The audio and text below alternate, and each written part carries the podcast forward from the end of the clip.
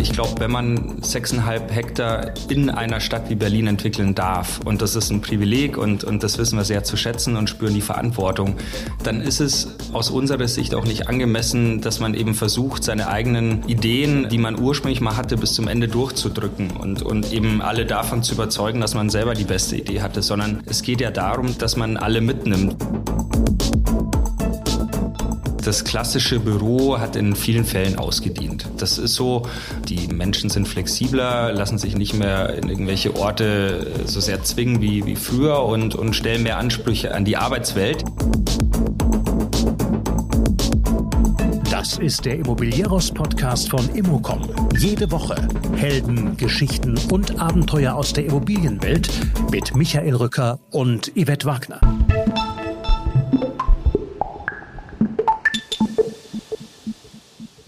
Leonhard Sachsenhauser ist Founding-Partner bei Chorus, ein Unternehmen, das Fonds auflegt und verwaltet. Im Fokus gemischt genutzte urbane Häuser und Quartiere. Als Projektentwickler zeichnet er verantwortlich für das größte Gewerbequartier innerhalb des Berliner S-Bahn-Ringes, dem Quartier am Humboldt-Hain mit etwa 60.000 Quadratmetern. Kober Architekten aus Kopenhagen gewann dafür den Architektenwettbewerb. Warum dieser bei einem solch großen Projekt zwingend notwendig ist, darüber spreche ich mit ihm. Und auch über Büros im Stromberg-Style und neue Arbeitswelten, über das Borsig-Westwerk in Tegel, bei dem das Offensichtliche einfach getan wurde. Es geht um das Finden der richtigen Nutzungsart, um Revitalisierung allgemein und am Beispiel um Life Science und natürlich um ESG. Zu diesem und auch anderen Themen berichten wir jede Woche in unseren Newslettern. Einfach auf immocom.com abonnieren. Und nun viel Spaß mit Leonhard Sachsenhauser.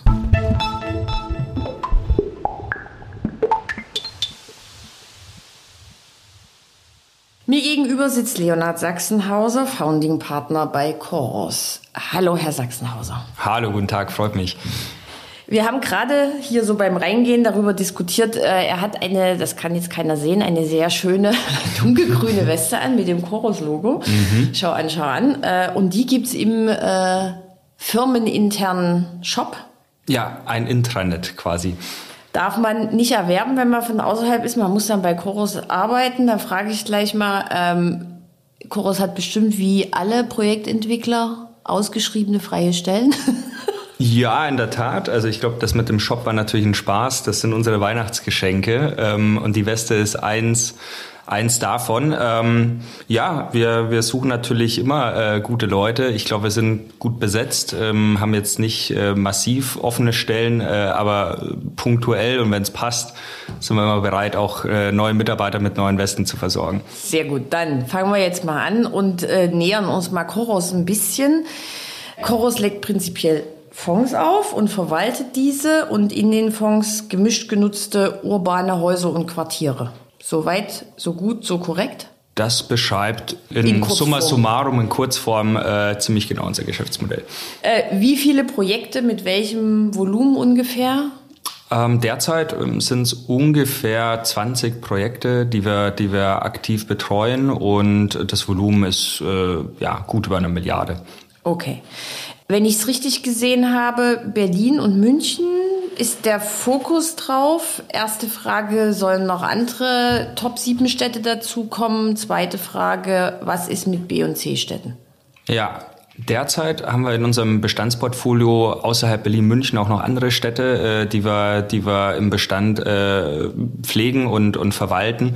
Wir haben ursprünglich mal gesagt, dass wir uns in Deutschland auf die, auf die größeren Städte konzentrieren ähm, und haben dann aber einen Schwenk vollzogen, weil wir für uns bemerkt haben, dass es äh, zwei Städte in Deutschland gibt, die für uns hervorstechen und die für uns die größten Möglichkeiten, Wertschöpfungspotenziale bieten, aber nicht nur eben Wertschöpfung an sich, sondern für uns auch äh, von der DNA am, am, am meisten in Frage kommen. Und deswegen haben wir uns fokussiert auf Berlin-München.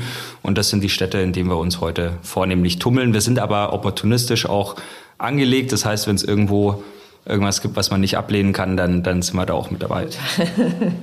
da haben wir das jetzt auch mal geklärt und lo logischerweise rede ich dann auch gleich mal über Berlin, weil ähm, Sie sind verantwortlich für das Quartier am Humboldt-Hain. Mhm. Das ist ja jetzt kein sehr kleines äh, Quartier, ich glaube mehr als 60.000 Quadratmeter. Was entsteht denn dort? Ja, ähm, ist, eine, ist ein Projekt, was, was bei uns extrem hoch aufgehangen ist. Äh, wir spüren da viel Freude und, und Begeisterung jeden Tag, aber auch viel Verantwortung, denn wir entwickeln das, das größte Gewerbeareal innerhalb des S-Bahn-Rings in Berlin. Und da wir alle in Berlin äh, entweder zu Hause sind, zu Hause waren oder irgendeinen äh, starken Bezug zu Berlin haben, ist es natürlich toll, ein Teil der Stadt und sechseinhalb Hektar. Ich komme ursprünglich mal aus der Landwirtschaft. Äh, das ist auch dort äh, eine große Fläche.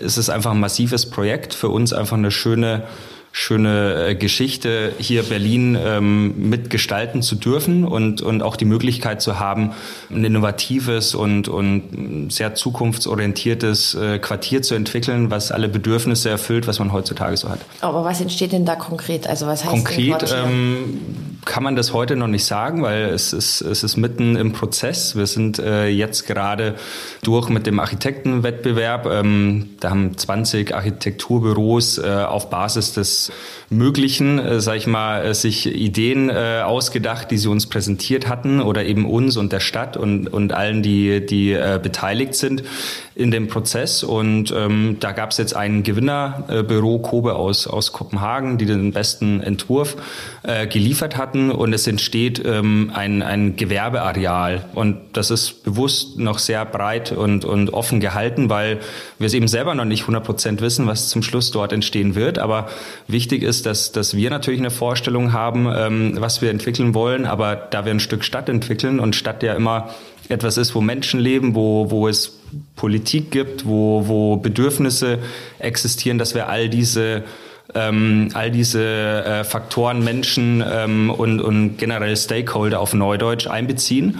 Und das haben wir die letzten Jahre gemacht und sind jetzt an einem Punkt, wo wir eben den Siegerentwurf haben und auf der Basis weiter planen. 20 Architekturbüros, da gehe ich mal davon aus, dass es 20 sehr, sehr unterschiedliche Ansätze sind. Was macht den Siegerentwurf aus? Oder und vielleicht auch, was war das Überraschendste? Vielleicht hat ja jemand was ganz Wildes abgegeben.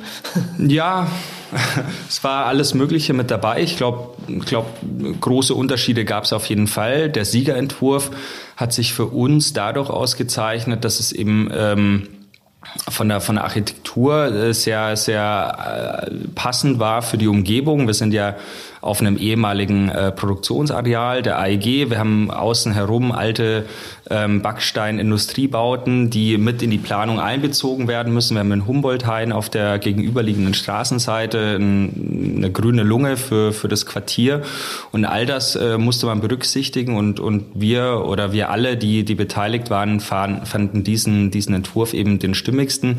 Zum Beispiel gibt es dort einen, einen, quasi einen eigenen Central Park, wenn man so will. Also es ist Gebäude außenrum ähm, und in der Mitte ist eine, eine grüne Lunge für das Quartier, was wir schaffen mit einem eigenen Regenwasserreservoir und wo die Leute eben in der Mittagspause, morgens, abends eben sich äh, auch aufhalten können und, und so, das ist einer der Highlights gewesen unter doch vielen anderen. Okay, jetzt äh, der Podcast hat immer die Schwierigkeit, dass man uns nicht zugucken kann. Vielleicht mhm. ist es manchmal auch gut so. Aber während äh, er das jetzt gerade erzählt hat, gingen die Hände und da hat er gezeigt und so. Also da sieht man direkt die Begeisterung. also ich sehe sie. Ich versuche es jetzt mal den anderen zu erklären.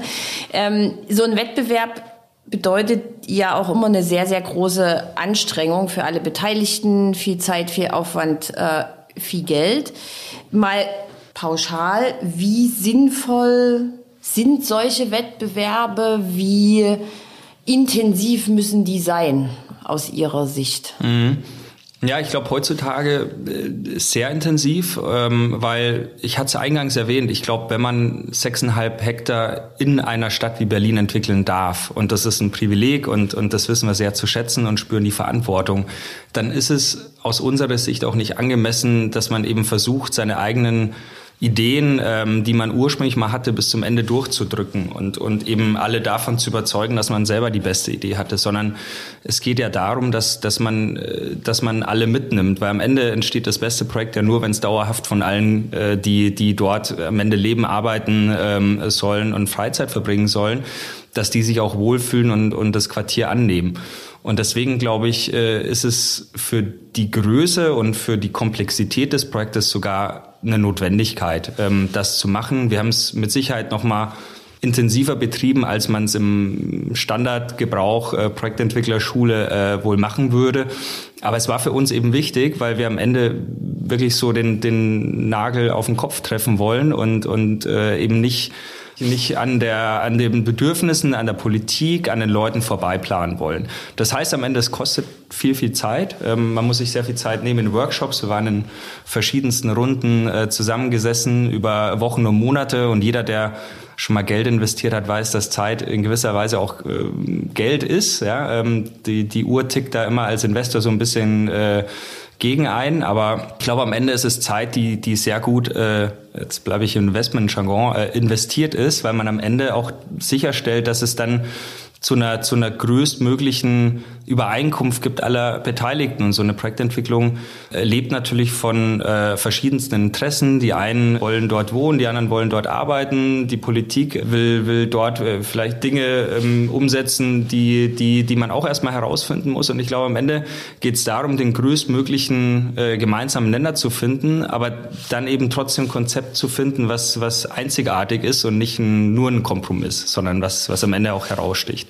Jetzt äh, sind wir ja gerade in einer sehr, sehr schwierigen Situation für Projektentwickler. Wir haben es, äh, muss man jetzt auch nicht alles nochmal in aller Tiefe besprechen, weil wissen wir alle, ähm, Zinsen, Inflation, Fachkräftemangel, Baukosten und so weiter und so weiter und so weiter. Ähm, Ändert sich denn so eine große Quartierentwicklung unter diesen Bedingungen? Also denkt man auch zum Beispiel mit, dass man es irgendwie also Dinge einfach weglässt, sage ich jetzt mal so ganz, äh, die jetzt nicht so Must-Haves sind, die zwar schön wären, wenn sie da sind, aber wo man jetzt einfach sagt, ach ne, ja, nee, das machen wir mal, macht man es irgendwie kleiner, kompakter, keine Ahnung. Also äh, gibt's denn eine Reaktion darauf oder sagt man einfach, nee, wir haben da so eine Idealvorstellung und da gehen wir jetzt mal weiter den Weg? Ich glaube, da habe ich, da hab ich eine sehr enttäuschende Antwort. Ähm, äh, am Ende beeinflusst das in diesem Stadion eigentlich gar nicht, ähm, weil wir noch so weit davon entfernt sind, ähm, dass das finale Baurecht für, für das Areal ähm, zu haben, dann mit dem Bauen anzufangen und am Ende auch eine Vermietung Leistung zu, zu erzeugen. Das, das ist alles in, in sehr weiter Zukunft. Das heißt, ich, ich wusste vor einem Jahr nicht oder wir wussten vor einem Jahr nicht, äh, wie es in Ende des, des Jahrzehnts aussieht und wir wissen es heute ja auch nicht. Wir wissen nur, dass heute mehr Krisen uns beschäftigen als noch vor einem Jahr. Deswegen, oh, das ist jetzt aber, finde ich, keine enttäuschende Antwort, sondern das finde ich eigentlich eine sehr positive Antwort, dass man sich davon jetzt nicht sozusagen so ein beeinflussen lässt, dass äh, es da schon Schranken gibt. Definitiv nicht. Und, und das ist, das ist auch der Vorteil, wenn man, wenn man so ein langfristiges Projekt angeht. Man, man ist eben nicht äh, getrieben äh, durch tägliche News, sondern, sondern wir versuchen dort für die Stadt auf die nächsten 100 Jahre ähm, irgendwas zu, zu erzeugen, was die Leute begeistert und was natürlich auch irgendwo aus Investmentgesichtspunkten Sinn macht. Und deswegen wird die Krise jetzt nicht dazu führen, oder die Krisen, ist ja leider derzeit ein Plural, ja. ähm, wird nicht dazu führen, dass wir jetzt großartig das Konzept ändern. Im Gegenteil, ähm, zum Beispiel die Corona-Krise, glaube ich, hat ja dazu geführt, dass das, was wir ursprünglich immer geplant hatten, gemischt genutztes äh, Quartier, Auflösung der monolithischen Strukturen, dass man eben an, auf einem Ort nur arbeitet oder nur Büro oder nur, sondern dass man alles so ein bisschen mehr vermischt und dass die Leute eben nicht um neun ins Büro gehen und um 17 Uhr wieder nach Hause und, und danach beginnt das Leben. Das waren alles Dinge, die wir, die wir eigentlich seit Jahren schon umsetzen und gerade in diesem Quartier umsetzen wollen müssen. Und äh, dementsprechend war Corona eher noch ein, ein Anschub, die Ideen noch konsequenter zu Ende zu denken. Was, was heißt denn das? Und, und wir haben den Vorteil, jetzt quasi ein Post-Corona-Produkt zu schaffen, was dann eben die, die Vorteile, die auch die Pandemie gebracht haben, nämlich viel Flexibilität und, und, und eben Auflösung klassischer Denkweisen, was, was den Arbeitsbetrieb in Büros betrifft, ähm, den können wir voll Rechnung Mhm. Und Chorus ist ja Klar. jetzt auch ein Unternehmen, was sich schon sehr lange auch mit Bestand beschäftigt. Mhm. Ist jetzt nicht, also ist jetzt nicht gerade das Aufspringen auf den Zug, der aktuell gerade ähm, fährt. Es gibt zum Beispiel äh, ein Life Science Campus am Namitzer Damm, auch hier in Berlin. Das ist Neubau und Bestand in einem Projekt. Mhm. Ähm, der Neubau beginnt dieses Jahr, richtig? Ist in Planung ist dieses in Planung, Jahr. sehr gut. Ähm, so, soll eine Multitenant-Immobilie werden mit einem flexiblen Raumkonzept. Was uns jetzt mal kurz zu der Diskussion führt, also ist es denn jetzt, also Raumkonzept, erstens, was entsteht dort genau? Weil Life Science hat ja bestimmte Anforderungen, mhm. die es jetzt sonst nicht gibt. Entstehen da drin auch Büros? Mhm. Ähm, ja, also Chorus ist ja, wir sind ja nicht nur Arbeitswelten-Experte äh, ja. oder nur Büro, sondern wir, wir verstehen uns ja als ähm, äh, als Investor, der, der in alle möglichen Assetklassen investiert und, und möglichst eben den besten Mix aus verschiedenen Nutzungsarten schafft. In dem Fall ähm, entsteht dort ähm, weiterhin Büro, also wir werden dort massiv investieren in den Bestand, das ist ein Bestandsbürogebäude, was wir eben aufwerten und an die, an die zukünftigen Nutzerbedürfnisse anpassen. Wir haben dort auch schon, schon vermietet, ähm, sprich äh, die, die Leistung ist vollzogen und das Setup der, des Büros ist ja, äh, da gibt's ja nicht die eine Lösung, sondern da gibt's ja immer quasi einen großen Abstimmungsbedarf mit den Mietern, die, die dort äh, sich für die Flächen interessieren. Ich glaube, unser Ansatz ist immer, dass wir nicht nur die Tür öffnen und sagen, lieber Mieter, hier ist die Fläche, bitte übernehmen oder nicht, äh, und das ist der Mietpreis und das ist das Einzugsdatum, sondern dass wir eben weit vorhin anfangen mit den Mietern. Äh, wir bringen quasi eine Beratungsleistung und, und der erste Termin ist immer erstmal zu verstehen oder die ersten Termine zu verstehen, was macht denn der Mieter eigentlich? Ja? Mit was beschäftigen sich die Leute tagtäglich? Was haben die für Arbeitsprozesse, Arbeitsroutinen? Und da ist man eigentlich schon fast Workplace Consultant. Und dann kommt es quasi zum Schluss äh, dieser, dieser Journey, kommt es dann zum Mietvertragsabschluss. Und in dem Fall ist es eben am Namezer ist es ein Büro und äh, dort wird eben Neubau entstehen, wo Laborflächen entstehen. Ähm, hat dann gar nichts mehr mit Büro zu tun, sondern das sind Spezialflächen äh, für, für einen Laborbetrieb mit, mit allem, was da dazugehört. Mhm. Ein weiteres Beispiel ist das Borsig-Westwerk. Was, mhm. was wurde dort gemacht? Äh, das Borsig Westwerk ist, ähm, haben wir 2020 gekauft. Ähm, das war eine, eine klassische Büroimmobilie ähm, bei den ehemaligen Borsig-Werken äh, in Tegel und war aber ein bisschen in die Jahre gekommen. Also da ist, da ist nie wirklich viel passiert. Und wir fanden aber, dass die Lage mit so einem See, mit, mit äh, all den schönen Dingen der Umgebung. Da gibt es auch schon ein Einkaufszentrum und, und ein bisschen Retail und, und einfach eine Aufenthaltsqualität und die Architektur auch mit diesem alten Borsig-Flair mit dem Backstein äh, hat uns überzeugt, dass man in so einen Bestand eigentlich investieren muss und, und dort einfach attraktivere Flächen schaffen muss, als, als es eben äh, bei Ankauf zur Verfügung stand. Was machen wir dann? Wir, wir versuchen uns dort auch an den Mieter zu orientieren. Wir haben erstmal die Bürostruktur, ähm, die 100% Bürostruktur aufgelöst und haben auch dort einen Teil Labor, einen Teil äh, Büro reingemacht, weil eben wir den Bedarf für Labor dort oben auch gesehen haben und auch einen Mieter hatten, der, der sich genau für das interessiert hatte und versuchen dann eben, das, das Objekt war an sich in einem guten Zustand. Ähm, äh, manchmal geht es ja auch nur darum, das, das Offensichtliche dann auch zu tun und, und äh, mehr an der Oberfläche zu arbeiten, aber da ging es eben auch darum, Terrassenflächen zu schaffen, eine Aufenthaltsqualität zu schaffen, irgendwo die Grünfläche mehr nutzbar zu machen, damit die Leute in der Mittagspause sich, sich dort aufhalten können. Wir haben auch tiefergehende Dinge. Manchmal ist es ja nicht alles sexy, was man macht. Wir haben auch eine Tiefgarage saniert.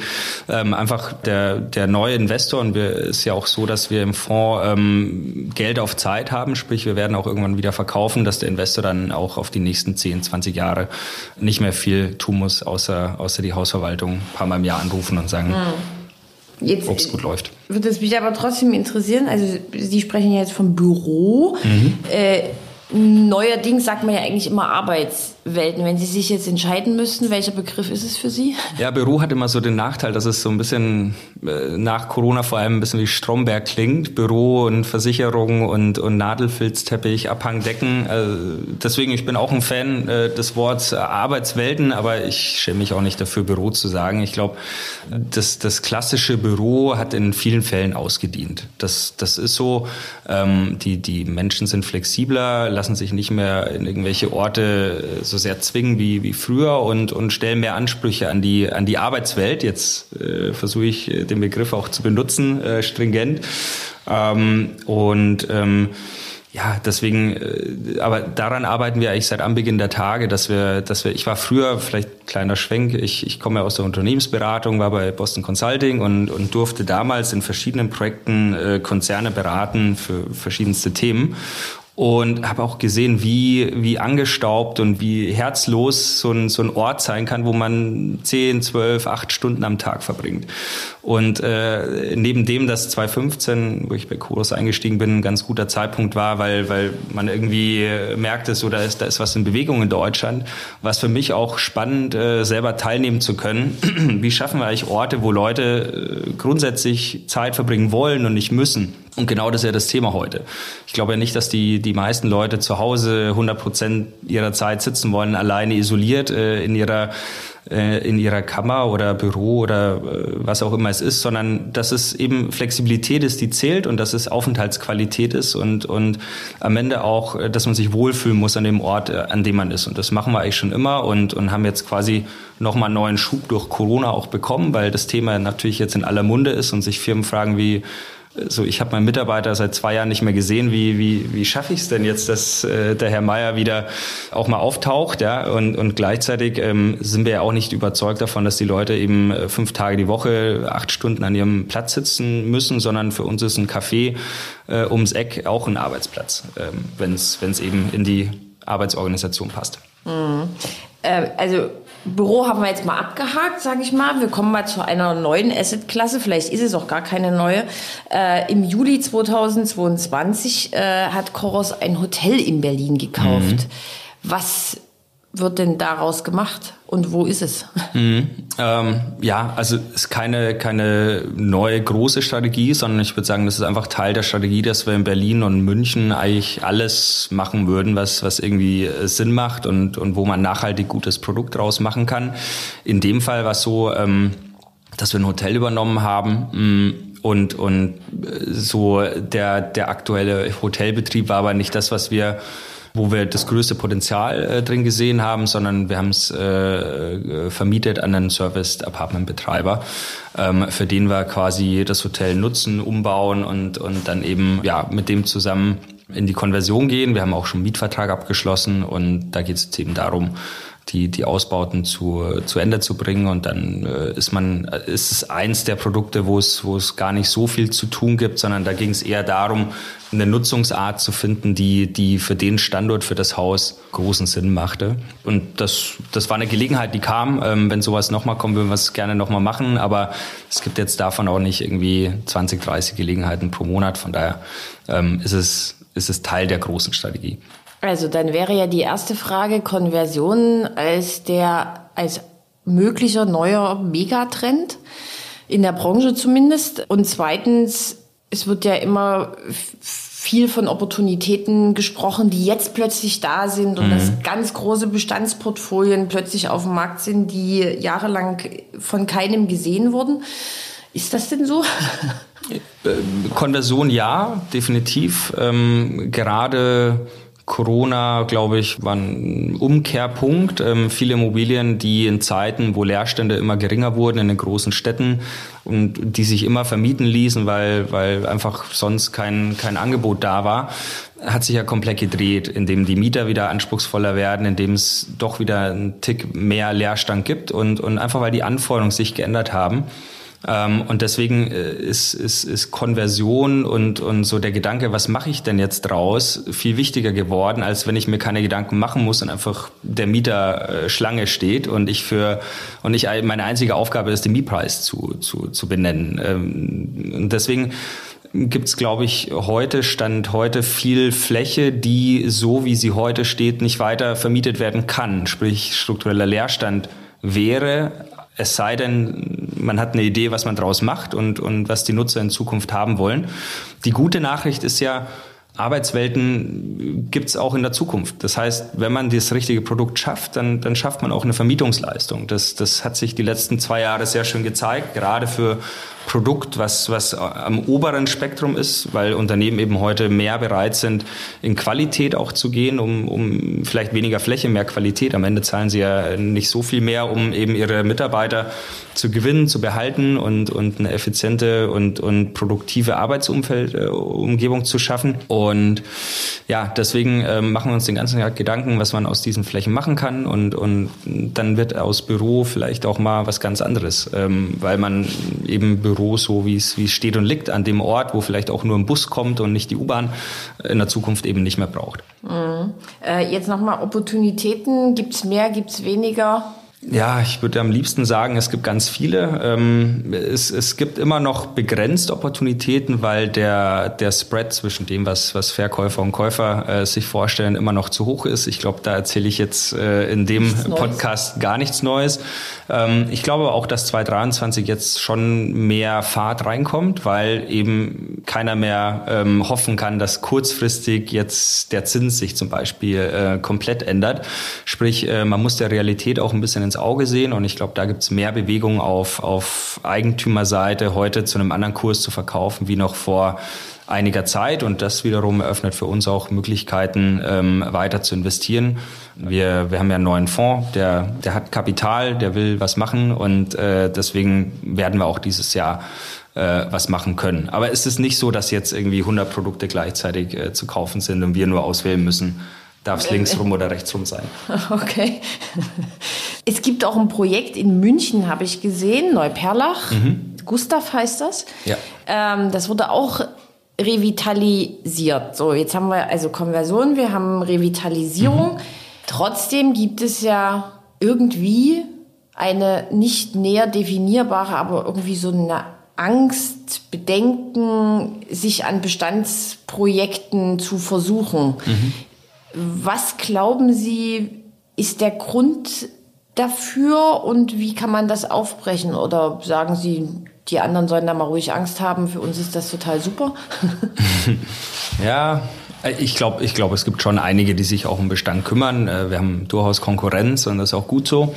Ich glaube, der Neubau hat natürlich immer den Vorteil, dass, dass ich neu bauen kann, neue Flächen gestalten kann und, und völlig frei bin in dem, was ich mache. Der Bestand hat ja immer leider den Nachteil, dass, dass gewisse Dinge eben nicht änderbar sind. Äh, sie können eine Heizung austauschen, aber sie können schlecht die Deckenhöhen verändern. Sprich, sie müssen mit dem arbeiten, was, was da ist. Ähm, das, das heißt gleichzeitig, dass sie sehr genau wissen müssen, wie sie die Immobilie oder ob überhaupt die Immobilie wieder vermietbar ist in der Zukunft, im, in Zeiten sich verändernder Bedürfnisse. Und ähm, ich glaube, dafür braucht man eben enorme Expertise.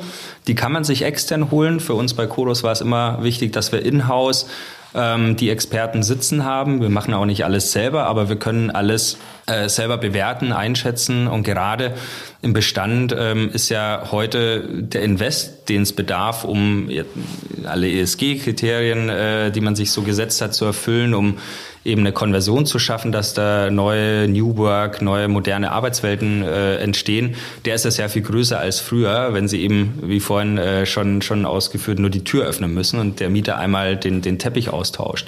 Ähm, und umso wichtiger ist es dann eben, die Leute auch ähm, auf seiner äh, eigenen Payroll zu haben, um, um dort keine Fehler zu machen, weil ich, der Fehler, wenn, wenn sie 2000 Euro auf einen Quadratmeter investieren und 20 Prozent daneben liegen, ist eben viel materieller, als wenn es nur 400 sind und sie eben äh, bei 400 Euro 20 Prozent 80 Euro daneben liegen.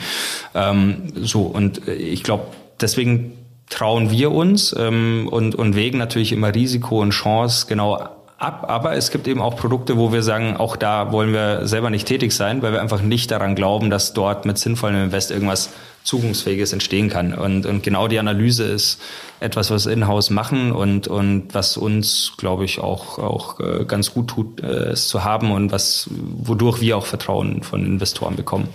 Wie viele Mitarbeiter hat Incorus? Ähm, wir sind circa 50 okay. Mitarbeiter. Äh, jetzt zum letzten Stichpunkt äh, haben Sie aber gerade schon selber sehr wunderbar anmoderiert, ESG. Ähm, Chorus hat einen Compliance Officer, will das papierlose Büro 2023, soll es den ersten Nachhaltigkeitsbericht geben, habe ich gesehen. Ähm, das ist ja ein Riesenthema, was die Branche ja auch so ein bisschen umtreibt. Ähm, bei Koros kann man sehr gut sehen, dass es jetzt auch nicht ein Zug ist, auf den gerade aufgesprungen wird, sondern dass das Thema schon ein bisschen länger mhm. ähm, verfolgt wird. Äh, wie anstrengend ist denn ESG auch in, in der internen Umsetzung? Oder sagen Sie, das gehört halt dazu, das machen wir jetzt mal? Ja, ähm, ich würde sagen, äh, ESG ist eins der, der, der, der zentralsten Themen. Ich würde nicht sagen das einzige, aber, aber eins der zentralsten Themen, ohne die es heute eben nicht mehr geht. Ähm, wir haben bei Chorus aber, glaube ich, einfach die Vision, ähm, beziehungsweise auch die, die Leute, die, die für uns auch gar nicht arbeiten wollten, wenn wir das Thema ESG nicht äh, behandeln, weil das eben nicht ein Thema ist, was, was jetzt sein muss, sondern das betrifft uns ja alle. Ähm, und, und das betrifft uns ja auch am Wochenende äh, irgendwie im Freundeskreis darüber sprechen, was wir machen. Dann wollen wir auch irgendwie so ein gutes Gefühl auch dabei haben bei dem, was wir tagtäglich tun. Und wir glauben auch wirklich daran, dass, dass die Branche sich äh, transformieren muss. Und, und deswegen ist es für uns einfach wichtig, ähm, das generell zu tun. Papierloses Büro habe ich jetzt gehört. Ich meine, das sind Dinge, ähm, bei uns flattert auch nochmal ein Papier rum. Äh, das, das, lässt sich, das lässt sich nicht verhindern. Ist aber auch nicht das Zentrale, glaube ich, äh, was wir uns vorgenommen haben, sondern ich glaube, man kann es wenn man Fokus setzen will bei ESG und viele in der Branche verwirrt es ja so ein bisschen. Es gibt 100.000 gefüllte Kriterien und Zertifizierungen und man kann in alle Richtungen äh, was machen, Geld ausgeben und, und äh, einen tollen Report schreiben. Ich glaube, was mir wichtig ist und, und, und ich glaube, was zentral ist und die zentrale Aufgabe ist eben, ähm, erst auch mal das E zu lösen und dort eben die Verbräuche runterzubekommen und die CO2-Emissionen in den Griff zu bekommen. Ich glaube, so, um es jetzt mal einfach zu machen, und ich glaube, da, da kann man eben dicke Bücher schreiben, aber ich denke, wenn man, wenn man irgendwo sich äh, fokussieren will und irgendwo sinnvoll Geld investieren will, dann, dann sind das die zwei zentralen Punkte. Die haben wir immer fest im Blick, haben da auch Ziele äh, für uns äh, gesetzt, für den Fonds, aber auch auf, auf Unternehmensebene. Und mir ist eben wichtig, dass wir uns nicht verheddern in eben diesen 100.000 Kriterien. Am Ende weiß man nicht mehr, wie viele, wie viele es waren und, und, und macht am besten gar nichts. Ja, es gibt ja auch irgendwo Leute, die sagen so, ich bin komplett verwirrt und, und äh, äh, lege mich auf den Rücken und bewege mich lieber nicht. Und ich glaube, es ist wichtig, eben irgendwo anzufangen. Und da ist für uns ganz klar das Thema, wenn wir neue Immobilie anschauen, kann ich was mit der Heizung machen? Ist da Gas? Ist da Öl? Kann man das nicht irgendwie austauschen? Kann ich da irgendwie mit Fernwärme arbeiten, mit, mit, mit irgendeiner Luftwärmepumpe? Kann ich was an der Isolierung machen? Kann ich irgendwo noch CO2 einsparen? Kann ich Green Leases äh, mit dem Mieter vereinbaren, was bei uns Standard ist, dass, dass man dort eben den entsprechenden Passus im Mietvertrag hat, um gewisse Themen mit dem Mieter zu regeln, die man alleine als Eigentümer nicht regeln kann.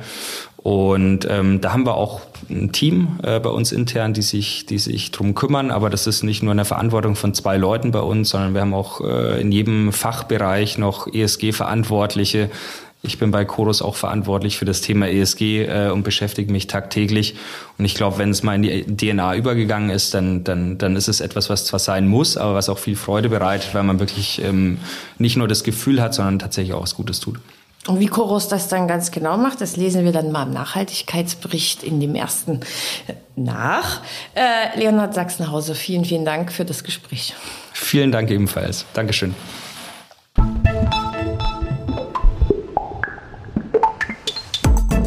Das war der Immobilieros Podcast. Alle Folgen finden Sie unter www.immobilieros.de und überall dort, wo man Podcasts hören kann.